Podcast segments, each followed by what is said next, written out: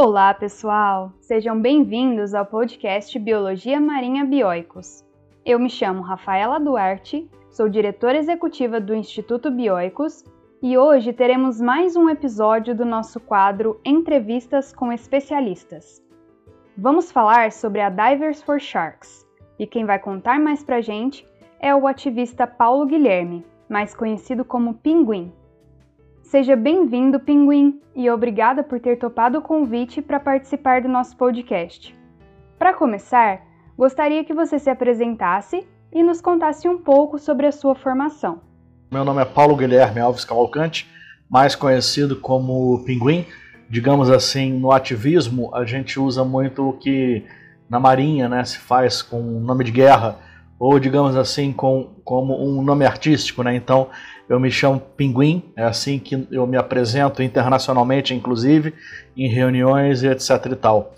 Eu, minha primeira tentativa, digamos assim, de formação foi engenharia na UFRJ, Rio de Janeiro. Fiz o ciclo básico, só que não me adaptei muito à sistemática de, de aula, digamos assim, professor-aluno, aquela coisa muito hierárquica, né? Então acabei saindo por ter brigado feio com alguns professores por não ter me adaptado ao sistema, digamos assim, o que depois eu viria a descobrir que isso é uma um, uma parte do vírus do ativismo já, né, que incendiava um pouquinho no meu sangue. Depois então da, dessa tentativa de formação em engenharia na UFRJ, eu fiz também administração na faculdade da cidade não consegui me formar pelo mesmo motivo, não adaptação ao sistema, e passei ainda também por biologia na UERJ e mais umas tentativas ou outras. Então eu posso dizer que a minha formação ela é, ela é uma não formação multidisciplinar acadêmica. Muito boa essa sua definição. Você não deixa de ter certa experiência acadêmica e conhecimentos em diversas áreas também. Mas conta pra gente o porquê das pessoas te chamarem de pinguim. O apelido de pinguim ele vem desde a época de pré-vestibular, para falar a verdade, desde a época de escola. Pré-vestibular não, de escola, para falar a verdade. É, antigamente, quando as meninas faziam 15 anos, era tradicional um aniversário de 15 anos para em que havia um baile, em que nesse baile várias, várias 15 casais é, dançavam, etc e tal, e os meninos estavam sempre nesse, nesses casos de terno ou de fraque, eu fui participar de um ensaio de um de um aniversário desses que eu, que eu ia ser um dos, dos pares, né? E aluguei o fraque, né? Aquela, aquele aquele paletó um pouco mais longo atrás que costumam apelidar aquele fraque, aquele paletó de pinguim, né? E no dia que eu fui pegar a roupa alugada para levar para casa, eu, eu peguei e tinha aula na escola, então eu levei aquele fraque na escola. Por acaso estava chovendo. Então, mochila, paletó, guarda-chuva, não sei o que. Eu pensei, bom, vou vestir o, o paletó, fica mais fácil, vaga uma das mãos, né? Aí entrei na escola com aquele, com aquele fraque, né? Todo mundo começou a, a me chamar de pinguim e ficar quen, quen, quen, quen, quen. Isso durou durante algum, alguns meses, digamos assim, na escola. E quando eu estava no pré-vestibular, encontrei um amigo dessa mesma época que começou a me chamar de pinguim na frente de todo mundo. E aí é claro que a zoação, né, todo mundo pegou. E um tempo depois, uma dessas pessoas do pré-vestibular que tinha passado a me chamar de pinguim, encontrou, tinha virado mergulhador e encontrou comigo num barco. Aí foi se referir a alguém, ah, aquele cara ali, o pinguim, como é que é? Como é que é o apelido dele? Aí pegou. E no meio ambiente do mergulho, como é um ambiente embarcado, como eu falei, é nome de guerra ou nome, nome artístico, né? Então Pinguim pegou e até hoje. E eu posso dizer que eu sou simpático a esse apelido. É, eu gosto muito do animal pinguim, né? E sempre gostei de apelido, então gostei e uso até hoje. Acabou, como eu falei, vir, virando alcunha, nome artístico. Eu costumo brincar dizendo que meu nome é Pinguim e que Paulo Guilherme é nomenclatura científica. Muito legal essa história do seu nome. Adolescentes não perdoam mesmo, né? Mas é um nome bem característico e que tem tudo a ver com a biologia marinha e o seu trabalho também. Falando nisso, como surgiu a Divers for Sharks? A Divers for Sharks nasceu de uma forma, digamos assim, um, de um, um processo lento, né, numa gestação de mais de um ano. Então vamos começar falando. Em 2009, o também ambientalista José Truda Palazzo, no Rio Grande do Sul, que é uma pessoa extremamente conhecida no mundo como um dos grandes defensores e entendedores de preservação de baleias, ele tinha sido chamado para servir como consultor para uma equipe de, um, de uma entidade de Washington, o Pew Environment Group, que vinha ao Brasil participar da reunião da, do ICAT, Comissão Internacional para a Conservação do Atum do Atlântico, que é a comissão que, por tabela, controla também a pesca de tubarões no Oceano Atlântico, porque os tubarões eles não têm uma entidade assim como a Comissão Internacional Baleeira. Então a Comissão do Atum do Atlântico é que controla a pesca de tubarões no Atlântico. E essa entidade de Washington vinha ao Brasil, que é a reunião que é bianual, cada ano num lugar diferente. Nesse ano, em 2009, se não me engano, 2009 ou 2010, não lembro agora, seria em Porto de Galinhas. Eles queriam um brasileiro que entendesse da política ambiental local para ajudar, além no, no idioma, né? Porque eles eram americanos, não falavam português, para ajudar no idioma e na legislação local. Então entraram em contato com, contato com o José Truda Palazzo, que eles já conheciam de vários trabalhos com as baleias, e o Truda explicou para eles: olha, eu tenho um profundo conhecimento da legislação ambiental brasileira, mas não tenho conhecimento específico sobre preservação de tubarões. Vou precisar chamar uma pessoa que entenda dessa parte para ir comigo. E fomos eu, eu, Pinguim e o Truda, então, para a reunião do ICAT em, não sei se 2009 ou 2010, em Porto de Galinhas. E uma das coisas que nós tínhamos de missão naquela reunião é que ia ser colocada em votação na plenária se haveria moratória de pesca ou não para o tubarão-raposa de olho grande, o Alopia supercílios, que naquela, naquela época, em 2009, existiam estudos que se, a, se não houvesse uma moratória dentro dos próximos 10 anos, esse animal entraria em extinção. Essa era uma das propostas que nós queríamos que fosse aprovada. Então, normalmente nessas situações, o que, que a gente faz? Não adianta muito a gente tentar mudar o voto de quem é contra a moratória. A gente costuma atuar muito mais em cima dos indecisos e dos que vão se abster de votar. Então, nós fizemos uma, um estudo por debaixo dos panos lá e descobrimos que a proposta ia ficar pau a pau, meio a meio em termos de votos. E um dos países que estava como voto indeciso era o México. Então essa entidade de Washington pediu para nós irmos junto com eles, né, falar com o embaixador do México. Eu falo espanhol é, fluentemente, o Trudo também, então iríamos falar com o embaixador do México para tentar convencê-lo a votar a favor da moratória da pesca do tubarão Alope supercílios. E no meio desse debate, como o embaixador americano, o embaixador mexicano falava inglês muito bem, nós mudamos a conversa de espanhol para inglês, que eu também, nós, eu e também falamos fluentemente.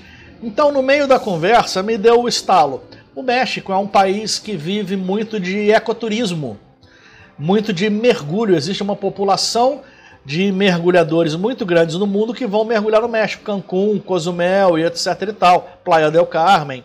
E alguns desses destinos de mergulho são pontos de mergulho com tubarões. Então eu comecei a argumentar com o embaixador mexicano o que, é que valeria mais a pena em termos de dinheiro para eles. Pescar alguns tubarões, algumas poucas vezes até eles se extinguirem, ou fomentar o turismo ecológico equilibrado com tubarões e uma moratória de pesca. E nesse momento, como a gente estava em inglês, é, alguma frase que eu falei deve ter soado alguma coisa como mergulhadores em prol dos tubarões que em inglês eu devo ter me expressado como Divers for Sharks. Acabou que a reunião passou, essa proposta ela não foi levada à plenária por falta de tempo, né? apesar de que naquela mesma reunião houveram três festas e dois city tours, para isso houve tempo. Mas para voltar à proposta dos tubarões não houve tempo, ela foi tirada da plenária. Então, o, o, apesar do fomento que nós fizemos, a gente pode dizer que o resultado não foi nem negativo nem positivo, foi nulo. Né? Mas essa entidade de Washington, a Pew Environment Group, eles gostaram do que, que eu falei, de usar os mergulhadores como forma de pressão, de, alegando que eles também geram renda né, para evitar a pesca, a matança de tubarões. Eles entraram em contato de novo com o Truda e perguntaram se ele, ele Truda, gostaria de organizar juntamente comigo uma semana de eventos no Rio de Janeiro em prol, em defesa dos tubarões, na época da reunião no ano seguinte. Desculpa, no ano seguinte, não, em 2011 haveria uma nova reunião do ICAT na França, dessa vez, eles queriam que nós fizéssemos uma manifestação forte no Brasil que desse mídia internacional em defesa dos tubarões a ponto de influenciar essa reunião na França. Nós aceitamos a, a proposta, como seria uma semana de eventos, palestras, manifestações públicas, cine debates, etc e tal, exposição de fotografias, nós estávamos inicialmente começando a chamar essa semana de Semana do Tubarão. Acontece que a Discovery ficou sabendo, entrou em contato com a gente, o que não era nenhum segredo, porque nós distribuímos releases, nós queríamos a mídia para nos ajudar, né? E a Discovery falou que não poderia ser Semana do Tubarão, porque esse nome é registrado para eles. E não poderia ser nenhuma versão em outro idioma desse nome, porque existe a Semana do Tubarão em vários países, a Shark Week, etc e tal. Então nós temporariamente colocamos o nome desse, desse evento, dessa semana de evento como Divers for Sharks. Por que divers, mergulhadores? Porque principalmente nas ações que seriam de é, interface com o público, né, ou seja, manifestações públicas, nós queríamos que pessoas que já tiveram contato com tubarões conversassem com o público leigo para poder dar o seu próprio exemplo de que os tubarões não atacam, que não mordem, sem, sem motivo, etc e tal. Por isso, mergulhadores, então, Divers for Sharks. Por falta de um nome melhor, essa semana aconteceu em 2011 como primeira semana Divers for Sharks. E esse nome ele pegou muito bem internacionalmente. Eu fico muito feliz em dizer que naquela semana nós tivemos quatro canais de televisão que foram nos entrevistar nos nossos eventos. E fico muito chateado de dizer que esses quatro canais eram todos gringos, não teve uma televisão brasileira que foi lá fazer essa entrevista com a gente. Mas bom, o que era para ser uma semana de evento, em que nós abrimos uma página no Facebook, criamos um Twitter e etc e tal, não havia Instagram na época, nós criamos as mídias sociais Divers for Sharks, que pegaram e começaram a crescer, começaram a crescer, começaram a crescer de uma forma tão grande que hoje nós temos quase 150 mil seguidores nas mídias sociais, e isso tudo seguidores orgânicos, sem contratar, sem criar nenhuma campanha de adesão nem nada. Então, que, que aconteceu? Aquele, o Divers for Sharks, que era uma referência de um evento em 2011, começou a ser uma entidade, começou a criar um corpo próprio. E daí, hoje em dia, a gente então considera que a Divers for Sharks é uma campanha de preservação ambiental marinha e oceânica com foco em tubarões, ou seja, uma campanha de preservação de todos os oceanos, mas mais focada em tubarões em função do sério risco de extinção que esses animais têm hoje em dia. Nossa, muito interessante a história de surgimento da Divers for Sharks. Eu imagino a sua surpresa com tamanha repercussão desse evento, mas muito merecido pelo trabalho realizado. E conta pra gente qual a missão e quais as principais atividades desenvolvidas pela Divers for Sharks. A missão inicial da Divers for Sharks era mudar a legislação internacional e tratados internacionais e a legislação nacional sobre preservação ambiental marinha com foco em tubarões, ou seja, fomentar as mudanças na legislação brasileira e nos tratados dos quais o Brasil é signatário, aumentando a proteção de tubarões no mundo, ou seja, atuando contra a pesca, seja acidental, seja foco desses animais no mundo. Só que com o tempo, nós descobrimos que mesmo nas reuniões internacionais onde propostas de tubarões serão votadas, muitas das pessoas, muitos dos delegados, muitos ministros não entendem absolutamente nada da questão da proteção de tubarões e a maioria nem sequer sabe que esses animais estão em risco de extinção. Então nós tivemos que, além de é, trabalhar com as mudanças das legislações, tivemos que criar também, paralelamente, campanhas de conscientização, de informação sobre a questão dos tubarões. Então daí nós, nós surgiu também o trabalho de palestras, de minicursos, de seminários, trabalhos esses, tanto com adultos, como com crianças, como com profissionais. Então, hoje em dia, a gente pode dizer que desde escolas com crianças a partir de 4 anos de idade até os congressos nacionais e internacionais de meio ambiente, de biologia, de ecologia, as subcomissões da ONU que tratam sobre preservação ambiental, a Divers for Sharks tenta sempre estar presente, sempre fomentando e lev levando a voz dos tubarões para alertar estes participantes e, se for o caso, tentar que leis e tratados internacionais sejam criados ou que seja expandida a sua proteção também para os tubarões. A gente sabe muito bem que muitos dos nossos governantes não entendem a importância da conservação da natureza e dos oceanos. É por isso que atividades como as desenvolvidas pela Divers for Sharks, assim como tantos outros projetos voltados à conservação, são tão importantes. E quais os maiores desafios que você enfrenta ou enfrentou trabalhando na Divers for Sharks? Os nossos principais desafios, né? A gente pode dizer que na verdade existem vários tipos de desafios. O primeiro deles é continuar tendo energia, tendo disposição de lutar por essa causa que muitas vezes nos parece uma causa perdida.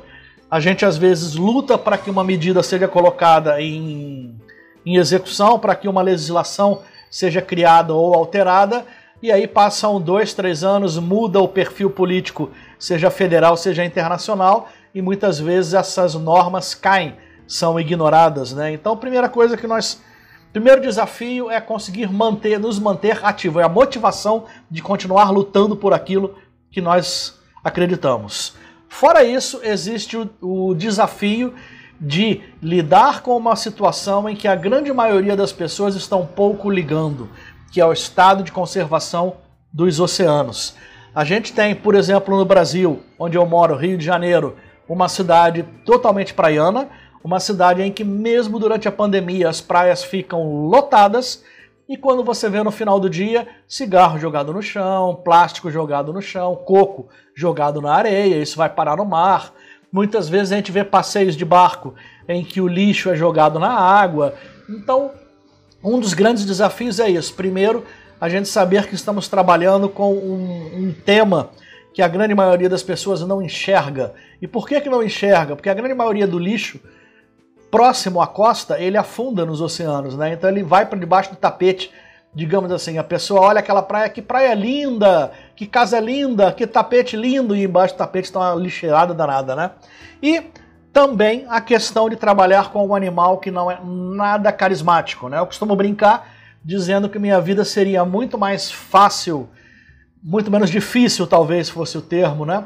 Se eu lidasse com a preservação de cavalo marinho, de golfinhos etc e tal, e não com um animal que ainda é muito estigmatizado como uma fera, como uma besta assassina, ou como simplesmente um pedaço de cação que a gente se alimenta, né? Enfim, a gente não, porque eu sou vegano. A gente que eu digo ser humano ainda se alimenta de tubarões, o que é um erro muito grande, né? Porque é uma carne, além de insustentável, ela hoje em dia está extremamente carregada de metais pesados como mercúrio, né? Outro ponto muito é, desafiador, digamos assim, é a questão de você manter uma campanha dessas em andamento. Porque, primeiro, como muitas das vezes nossa missão é brigar e bater de frente com os governos, nós não temos apoio nenhum institucional. E segundo, porque no Brasil, principalmente, não há a cultura de o cidadão investir doações em prol de causas nobres, né? Então, a Divers for Sharks se manter ativa é um dos nossos grandes desafios hoje em dia, porque pode parecer que não, mas manter uma homepage no ar tem custos. Você viajar para Brasília para uma reunião tem custos. Você ir numa reunião internacional de preservação ambiental tem custos altíssimos. E nós temos hoje em dia na Divers for Sharks menos de 20 colaboradores. Nós temos uma doação mensal de várias pessoas que hoje em dia não chega a mil reais. Eu posso dizer que basicamente a Divers for Sharks é mantida pela boa vontade, pela energia minhas e do Truda. Né? Então esse é um outro grande desafio, a falta de apoiadores, de colaboradores e até de voluntários na nossa causa. Nossa vida seria muito mais fácil para defender a vida dos tubarões se mais pessoas se envolvessem se engajassem com a Divers for Sharks. Os desafios são muitos mesmo, principalmente em relação ao lixo marinho, que hoje sabemos que é um dos grandes vilões, se não o maior, dos oceanos. tentar conscientizar a população é uma luta constante, que assim como você, nós do Instituto também fazemos. E eu imagino o quão difícil isso deve ser no seu caso, que trabalha principalmente em prol dos tubarões. Sabemos que eles são considerados erroneamente como vilões devido à mídia e à influência que ela tem sobre as pessoas, né? Apesar disso, temos que manter a motivação de lutar a favor da conservação dos oceanos. Não é um trabalho fácil e nem muito apoiado, como você mencionou, mas o trabalho realizado pela Divers for Sharks tem sido essencial nessa luta. Agora, Pinguim, eu gostaria que você nos contasse sobre alguns dos momentos mais marcantes durante a história da Divers for Sharks.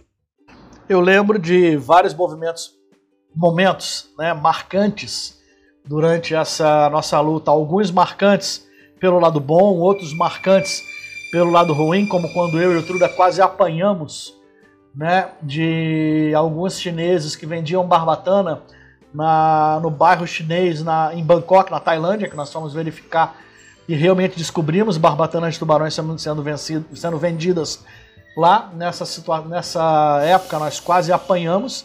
Então esse foi um movimento, um momento marcante para o lado ruim, né, digamos assim. Mas momentos marcantes para o lado bom, eu posso dizer que um deles foi em, na própria reunião da sites em Bangkok, na Tailândia, nessa mesma época que a gente, nessa mesma reunião nessa mesma viagem que a gente quase apanhou, nós conseguimos a aprovação da proteção das raias mantas na CITES, a Comissão Internacional de Trade, né, de negociação de espécies ameaçadas. A gente tinha quase certeza que não iriam ser aprovadas, mas nós conseguimos aprovar. E não só das mantas, como também do tubarão martelo e de outros tubarões de mais. Eram quatro elasmobranquios na lista de propostas e nós conseguimos aprovar as quatro foi simplesmente inacreditável. Nós pensamos o seguinte: se nós conseguirmos aprovar duas e perdermos duas, empate meio a meio já está razoável. Mas a sensação que deu quando a quarta proposta foi aprovada, a gente começou a berrar, levantou, começou a pular, começou a gritar de alegria, quase assim uma situação inacreditável. E quando a gente olhava em volta, eram pessoas em volta também pulando e vibrando, vibrando, vibrando, gente chorando pela proteção das raias mantas que foi a última a ser votada, né? Então ela coroou como as quatro propostas aprovadas nas sites de 2013 em Bangkok. Outro ponto que me marca muito, que até hoje eu penso, é que, como eu falei, já respondi para vocês sobre a minha formação acadêmica, digamos assim, eu não tenho curso superior completo, né? apesar de uma, uma passagem por formações multidisciplinares que eu acho que foram muito importantes para o meu conhecimento hoje em dia, eu não tenho nível superior. E um dos momentos, agora Brasil, que mais me marcou foi quando, depois de um trabalho de mais de dois anos de fomento, de trabalho, de luta, de material, de reuniões com o Ministério do Meio Ambiente, nós conseguimos que o presidente do Brasil, na época, o Michel Temer, que ele aprovasse a criação de duas áreas marinhas enormes de proteção, de mosaico, de unidades de conservação, que foi o arquipélago de São Pedro e a cadeia de montanhas é, Martim Vaz Trindade. Só para vocês terem uma ideia, antes dessa aprovação, o Brasil tinha menos de 3% de áreas marinhas protegidas, menos de 3%.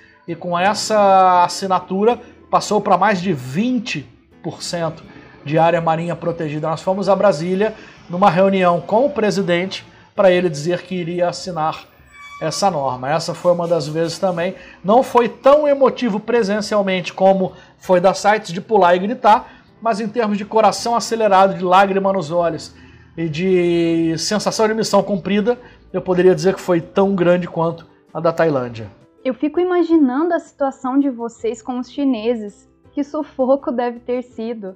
Mas, por outro lado, só de ouvir você contando, eu já fiquei emocionada sobre a aprovação das propostas em Bangkok e em Brasília, e imagino o que vocês sentiram naquele momento. Realmente um misto de felicidade com dever cumprido. Bom, você já falou de certa forma sobre o trabalho de conservação, mas para a gente oficializar, qual a importância da Divers for Sharks na conservação dos oceanos? A Divers for Sharks tem uma posição importante pelo fato de que muitas vezes os animais não carismáticos acabam não tendo representação na, nos, nos, órgãos de proteção. Né? Por exemplo, a gente tem visto uma campanha muito grande nas mídias eh, sociais atualmente falando sobre a proteção dos gambás. Né? O gambá, infelizmente, como ele, ele tem uma aparência de um rato, ele muitas vezes acaba sendo estigmatizado e morto, caçado, destinado a ser destruído, enquanto ele tem uma função ecológica importantíssima, até de proteção ao homem, né, de como se alimentar de carrapatos, etc e tal. Então os tubarões, ele além de um animal estigmatizado tremendamente pela mídia, né, basta ver a quantidade de filmes de terror com tubarão, tubarões de duas cabeças, tubarões tóxicos, tubarões mecânicos, etc e tal, os tubarões ainda servem de alimento. Né? Quem acha que cação é uma coisa, tubarão é outra, é errado. Cação é tubarão. Se um pescador pescar um tubarão branco de 10 metros de comprimento, ele vai vender como carne de cação.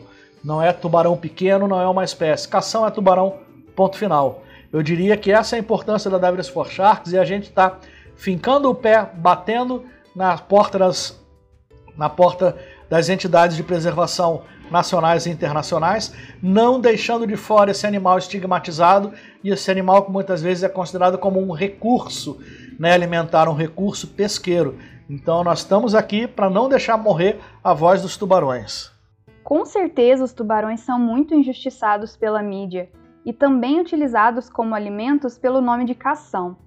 E o trabalho da Divers for Sharks é essencial para dar voz a esses animais que são muito importantes para manter o equilíbrio dos oceanos.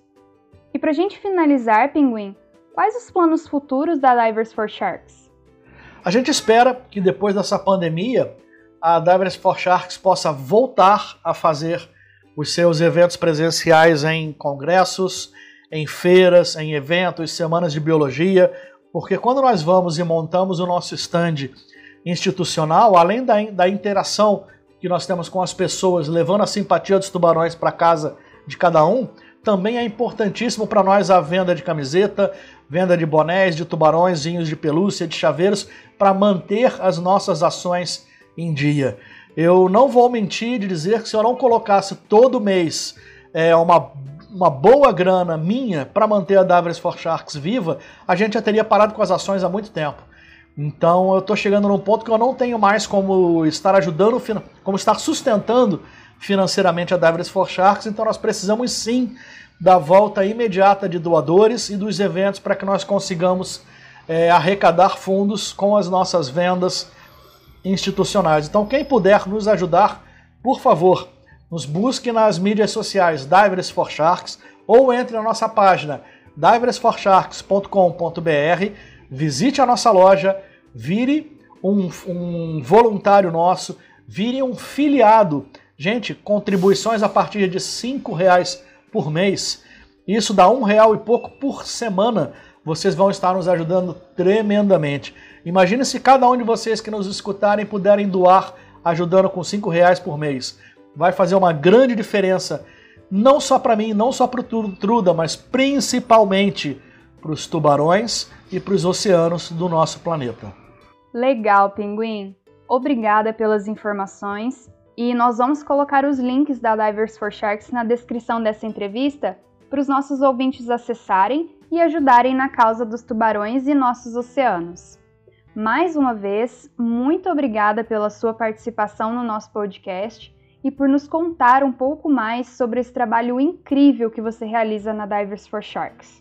Eu gostaria de agradecer a todos vocês, principalmente a Rafaela que entrou em contato comigo para organizarmos essa entrevista online. E eu gostaria de encerrar dizendo que é com muito orgulho que eu vejo uma, uma turma nova, uma, uma garotada, se vocês me permitem, com todo carinho, me referir a vocês mais novos, uma garotada nova começando a se interessar muito pela preservação ambiental e eu acho que vocês vão ser o futuro.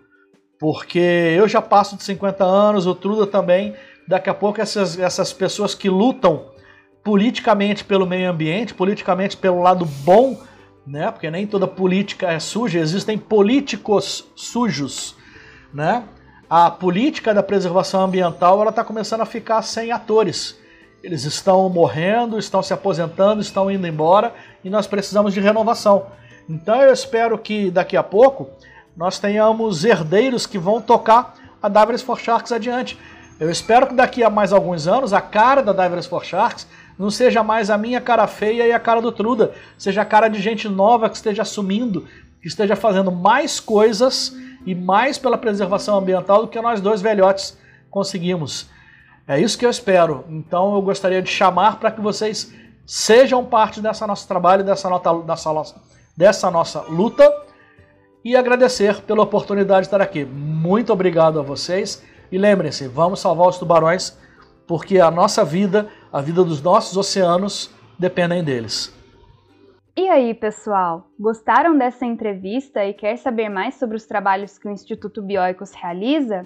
Acesse o nosso site bioicos.org.br e lá você encontra mais informações sobre os cursos online e presenciais, tem acesso gratuito à nossa revista de Biologia Marinha de Divulgação Científica e muito mais. E se você quiser ajudar nas atividades do Instituto, nós trabalhamos com uma vaquinha virtual. É só acessar o link na descrição desse episódio. Muito obrigada e até o próximo episódio!